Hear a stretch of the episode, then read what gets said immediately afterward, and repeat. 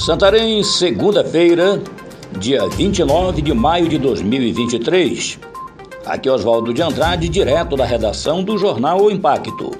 Confira comigo as notícias que são destaque na página do seu jornal O Impacto. Esfaqueamentos são registrados em Santarém e Alter do Chão. Uma pessoa morreu.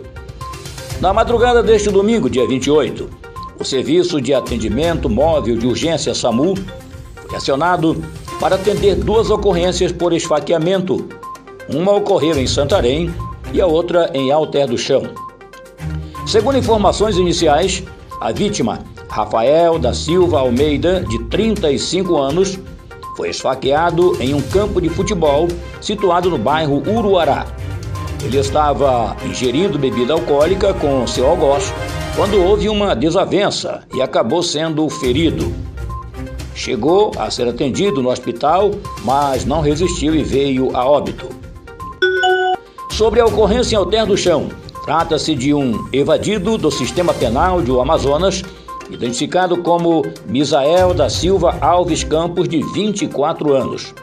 Ele foi golpeado em diversas partes do corpo e ainda ameaçou a equipe de socorristas ao repassarem o nome dele para a Uniop. Acusado pelo crime de feminicídio, agora está no hospital sob custódia da Polícia Militar.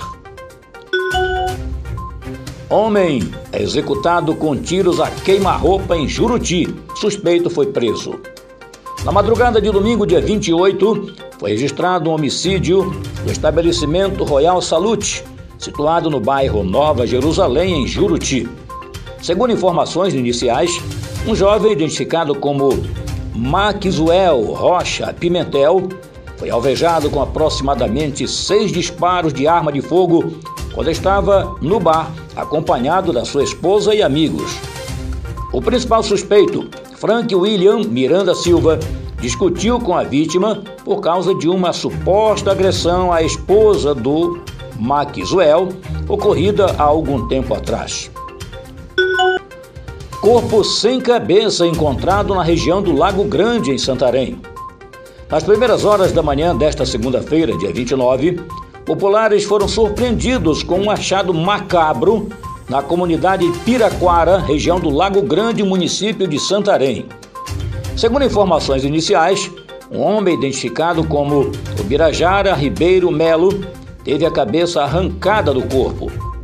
No entanto, Ainda não há informações sobre as circunstâncias e motivação do crime. As investigações continuam.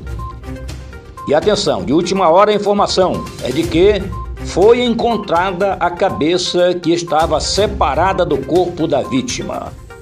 Para mais notícias, acesse www.uimpacto.com.br. Uma ótima semana a todos. Até a próxima e muito obrigado.